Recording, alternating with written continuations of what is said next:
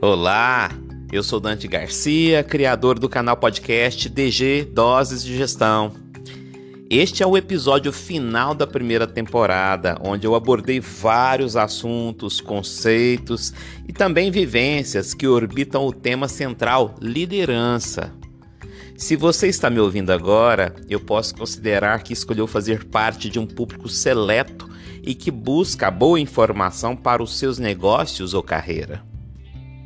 E para encerrar com a mesma qualidade, eu não poderia deixar de refletir com vocês sobre como, de fato, a liderança leva ao planejamento, como também à execução da estratégia.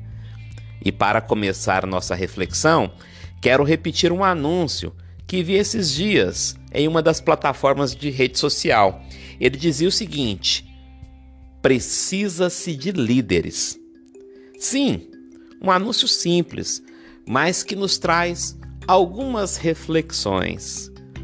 Porque a questão é: qual é o líder que nós queremos? Que perfil é esse de líder? Já que uma das questões mais debatidas nas organizações é obter excelentes resultados mantendo uma equipe empoderada, uma equipe animada, uma equipe motivada, um time que consegue realmente levar o movimento da organização para o alcance dos objetivos. E para falar sobre esse perfil de líder planejador e executor da estratégia, nós temos naturalmente, ou diria fatalmente, que discutir um pouco sobre competências.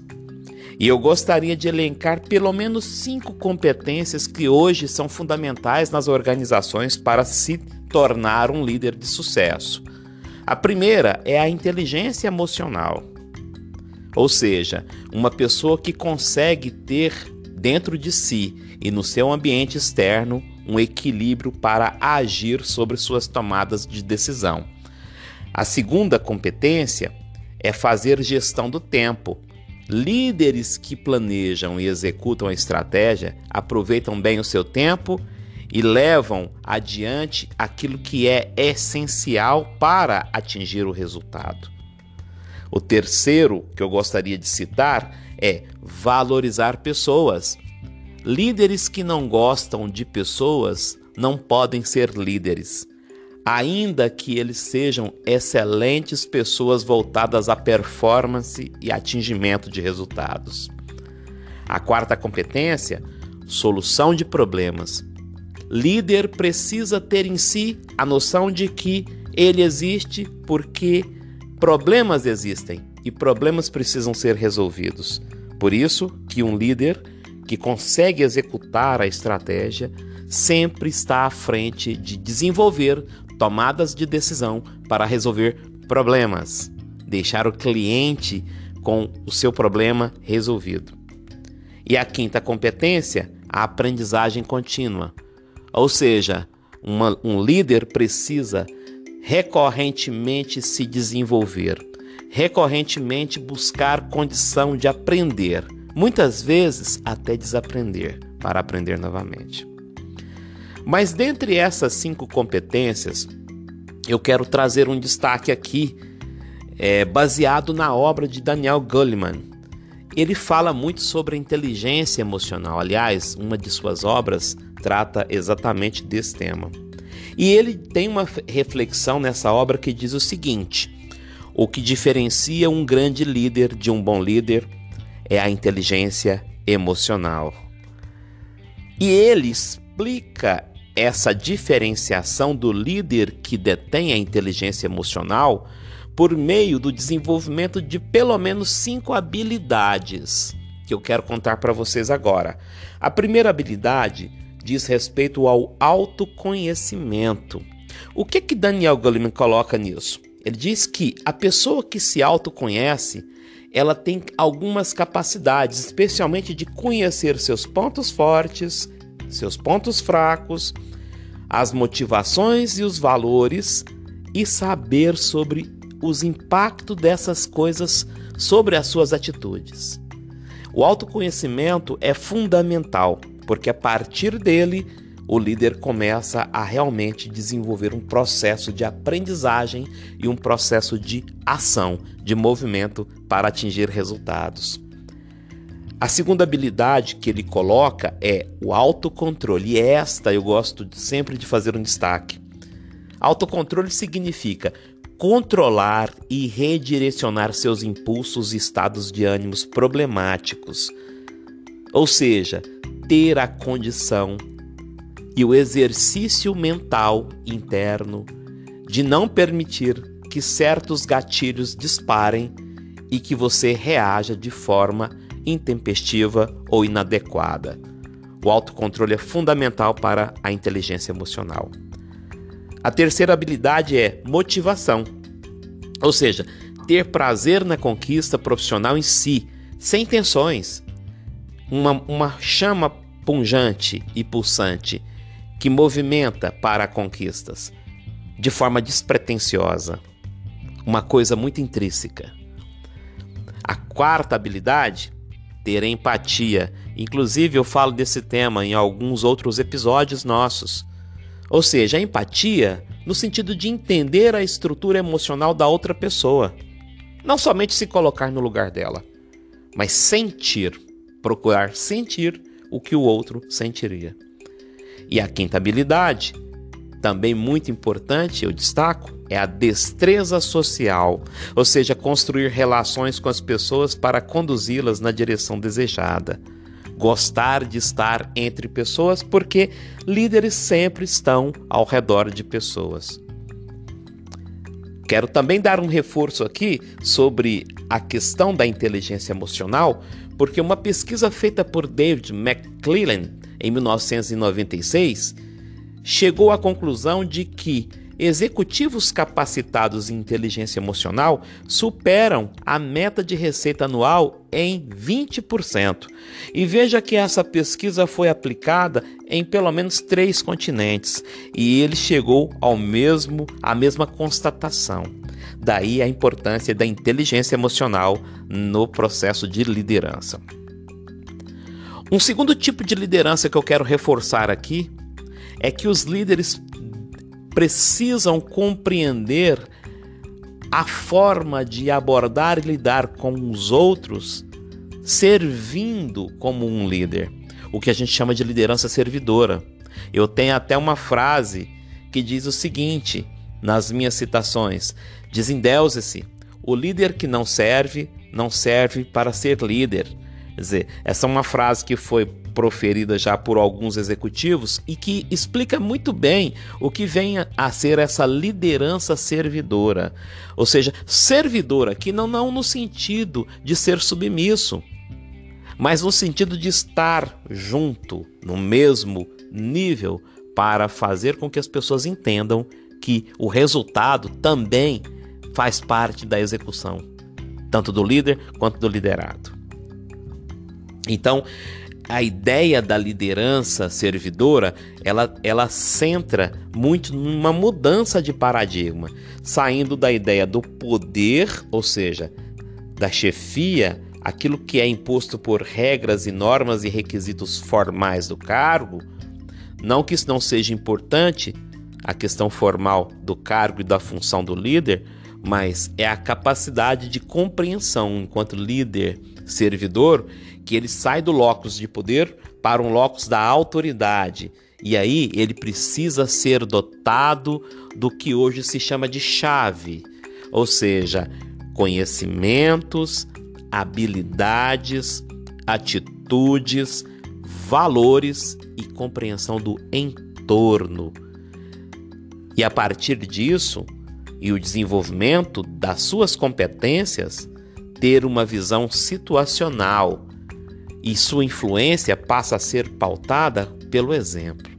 Então, essa é a transformação do líder que atua como líder servidor. Ótima referência para isso é o livro O Monge e o Executivo. Sempre coloco isso nos meus episódios. Uma outra questão é o fator tempo para se formar esse tipo de perfil de líder, gente. Veja bem, em um congresso, uma executiva da Falcone perguntou a Jorge Paulo Leman a seguinte questão: Como construir de verdade uma fábrica de líderes? Sabe o que, que o Jorge Paulo Leman respondeu? Abre aspas. Demora 10 anos até que seus primeiros trainees façam coisas essenciais, até que tenha gente treinando essas pessoas e a cultura da companhia já esteja formada. Estamos sempre procurando descobrir gente melhor do que nós. Ninguém é promovido se não tiver ninguém tão bom quanto o gestor para substituí-lo. Ou seja, a construção de você líder ou a construção para você empreendedor, empresário, é investir em tempo para formar lideranças. Um ponto importante nesse processo de formação é compreender o desafio das gerações. Nós vivemos organizações que compartilham pelo menos quatro tipos de gerações. Temos os baby boomers, a geração X, a geração Y, a geração Z. E cada uma dessas gerações tem uma visão diferente, tem um perfil diferente. Por exemplo, o perfil do baby boomer é conservador, o perfil da geração X é flexível, o perfil da geração Y é imediatista e o perfil da geração Z é multitarefa. Existem vários estudos sobre o conflito de gerações, isso precisa ser considerado dentro do desenvolvimento de um líder que está voltado para planejar e executar a estratégia. Por falar nesse conflito de gerações, as gerações que chegam, Y, Z, elas são uma geração que demanda um novo sistema educacional, demanda agilidade, e, pelo seu imediatismo, buscam respostas muito rápidas, como também buscam multiplicidade de tarefas. Sim, geralmente essa geração é chamada de geração F5, uma alusão à tecla F5. Ou seja, ela é a geração full time, conectado 24 horas. Ela é a geração do feed, ou seja, ela é alimentada de diversas fontes. Ela é a, a geração do filtro, ou seja, diante de um universo de, de possibilidades, se estabelece filtros do que lhe interessa enquanto conteúdo. É uma geração que foca e aprofunda apenas no que interessa. E é uma geração da flexibilidade, porque ela transita em qualquer tema, sem muito preconceito ou sem muita é, recusa de qualquer tipo de manifestação. Bom, e como é que nós vamos executar a estratégia?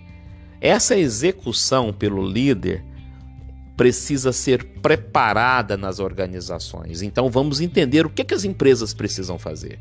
Primeiro, a gente tem que entender que tudo começa pelas pessoas. Então, quando eu vou organizar o meu sistema de governança corporativa, no centro da discussão está ou estão os processos de pessoas. Quem são as pessoas, qual é o modelo, qual é o padrão que eu vou adotar. Depois eu organizo a minha estratégia, ou seja, quais são os meus objetivos, os caminhos que eu vou perseguir, que disponibilidade de recursos eu tenho, que missão eu tenho, que propósito eu tenho, qual a minha visão de futuro e onde eu estarei com essa visão daqui a X tempo. E finalmente, eu organizo os meus processos de operação, ou seja, eu defino como eu vou executar essas estratégias. Mas o centro desse processo são as pessoas, como bem colocado. Portanto, no processo sólido de pessoas, eu preciso ligar, vincular todas as metas ao planejamento estratégico, mas também ao planejamento tático e operacional. Planos de ação bem definidos para equipes táticas e operacionais, em que essas, esses planos com suas iniciativas, eles precisam comunicar com os objetivos estratégicos de longo prazo. E as pessoas que executam os planos operacionais precisam entender que aquilo está gerando um retorno, uma implicação para a organização, onde todos crescem e todos ganham. Um segundo ponto nesse, processo sólido de pessoas é que você tem que constituir um pool de lideranças. Ou seja, você tem que ter um processo de melhoria contínua, você tem que ter uma profundidade no processo de sucessão e você precisa investir pesadamente na redução nos riscos de retenção. Ou seja, na medida que você fortalece a formação de líderes dentro da sua organização, há um risco de perdê-los e você precisa ter melhorias contínuas para que é, essas pessoas não é, enxerguem no seu propósito é, uma possibilidade de permanecer. Também é importante decidir o que fazer com os que têm mau desempenho, que é um grande dilema dentro das organizações e também mudar a missão e a operação dos recursos humanos, não mais como uma área ou um departamento que simplesmente contrata e demite, mas alguém que é transversal, mas que deixa a semente em cada um dos departamentos, porque todo líder também faz gestão de pessoas. É importante entender, e as organizações sabem disso, que escolher as pessoas certas para o lugar certo nem sempre é simples. Quem selecionar? Eu devo buscar um profissional com excelente desempenho ou eu devo buscar um profissional capaz de se elevar a um novo nível de organização? Esse é um dilema na execução da estratégia, porque é preciso empreender mudanças na liderança quando você se pauta pela estratégia. Portanto, é preciso que as tomadas de decisão sejam antecipadas evitando problemas já conhecidos de impactos negativos e já sabidos e anunciados.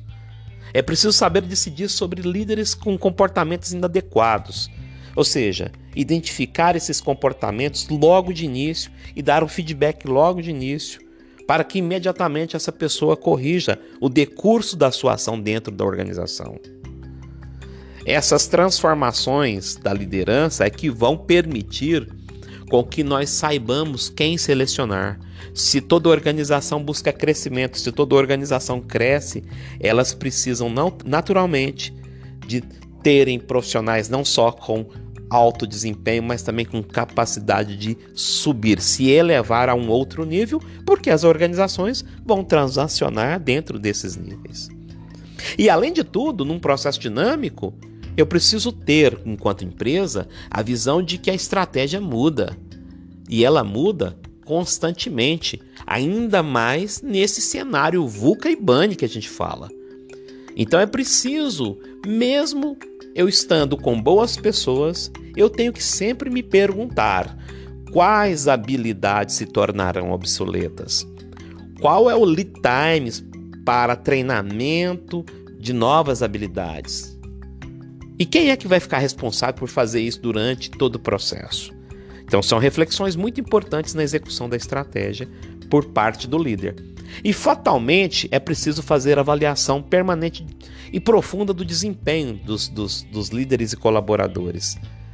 Várias metodologias existem, por exemplo, a matriz Nine Box.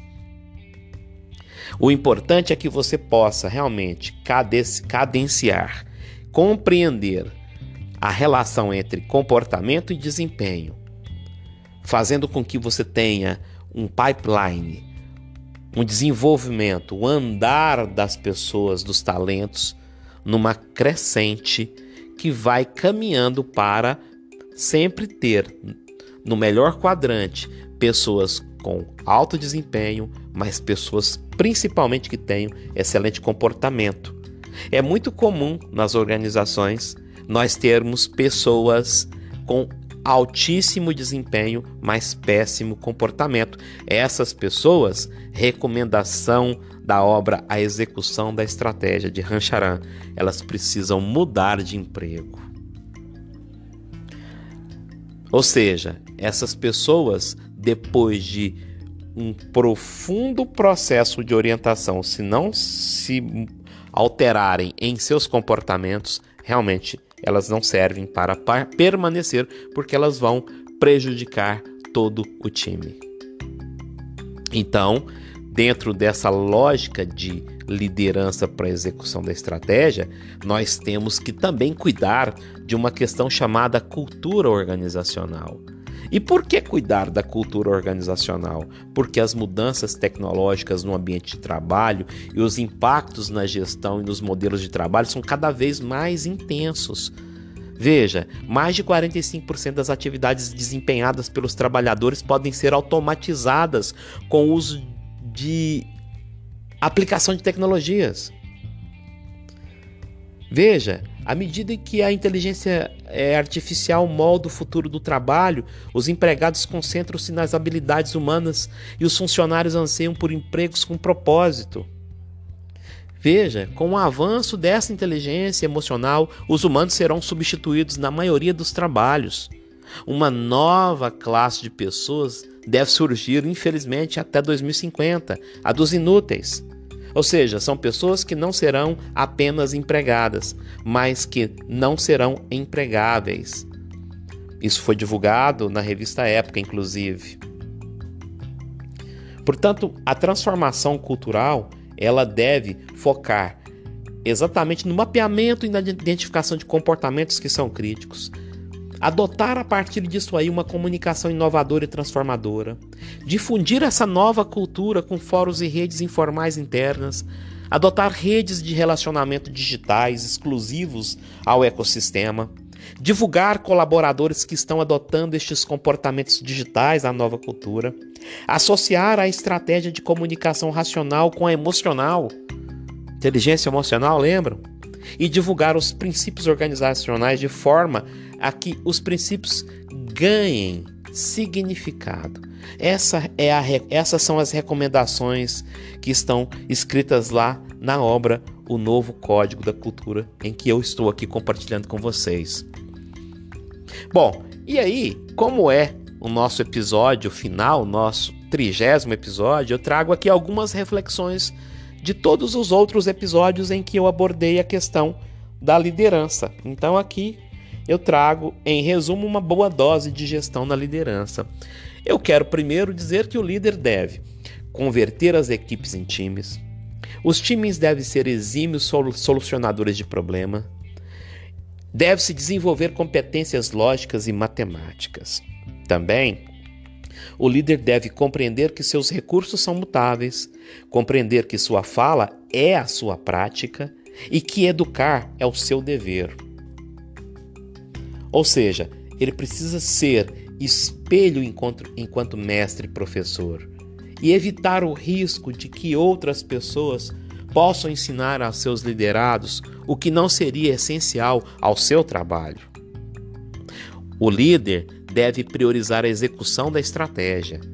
Já dizia Maxwell, 99% de toda a liderança não acontece no topo, mas no escalão médio de uma organização, seja, no nível tático e gerencial. E é fundamental que esses líderes entendam a sua importância como executores da estratégia.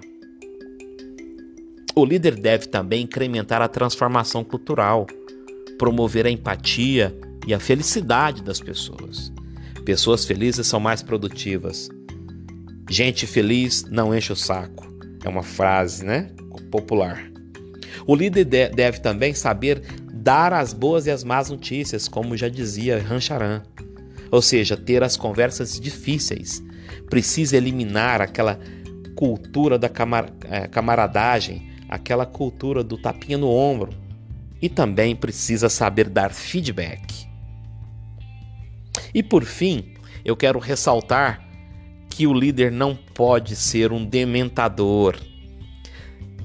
Em um dos nossos episódios eu falo do líder dementador, ou seja, aquela criatura não ser organizacional cultivada por anos a fio na cultura empresarial tradicional e reconhecida como chefe. Então, líderes que não sabem priorizar, que vivem pressionando a equipe para realizar algo sem pensar, que neutralizam o potencial da equipe e não revê processos, que não percebem o potencial extraordinário de produção da equipe, que dizem: a melhor forma é a que sempre foi feita, que interrompem a criatividade da equipe para cobrar o relatório de não sei o que, que se incomodam com membros felizes na equipe, que neutralizam sorrisos, castram a esperança de melhorias e respondem com a pergunta: Bom dia, por quê?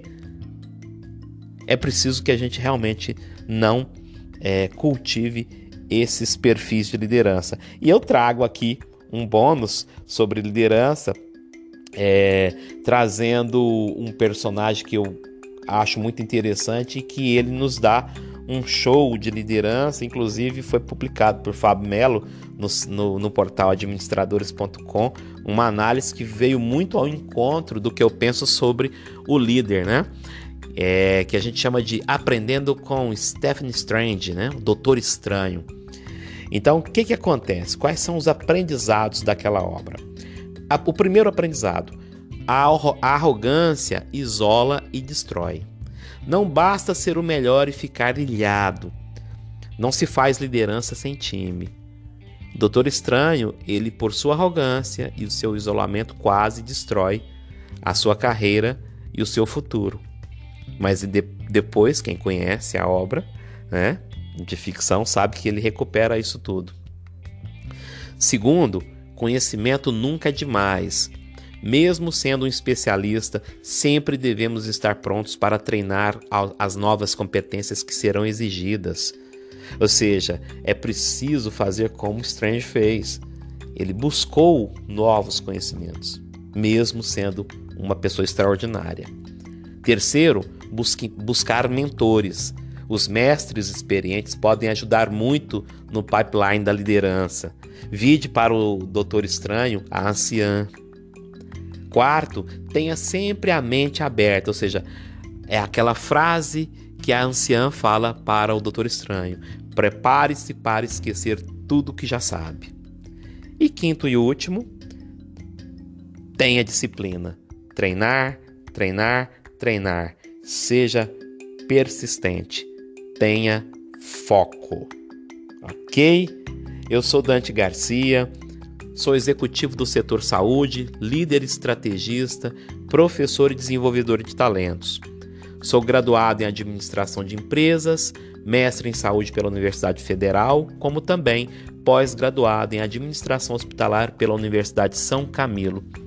Também gestão de sistemas de saúde pela USP e economia da saúde e farmacoeconomia pela Pompeu Fabra de Barcelona. Muito obrigado, eu encerro esta temporada com muita satisfação. E já digo a vocês que esses 30 episódios vão compor o nosso primeiro livro sobre gestão. Até a próxima!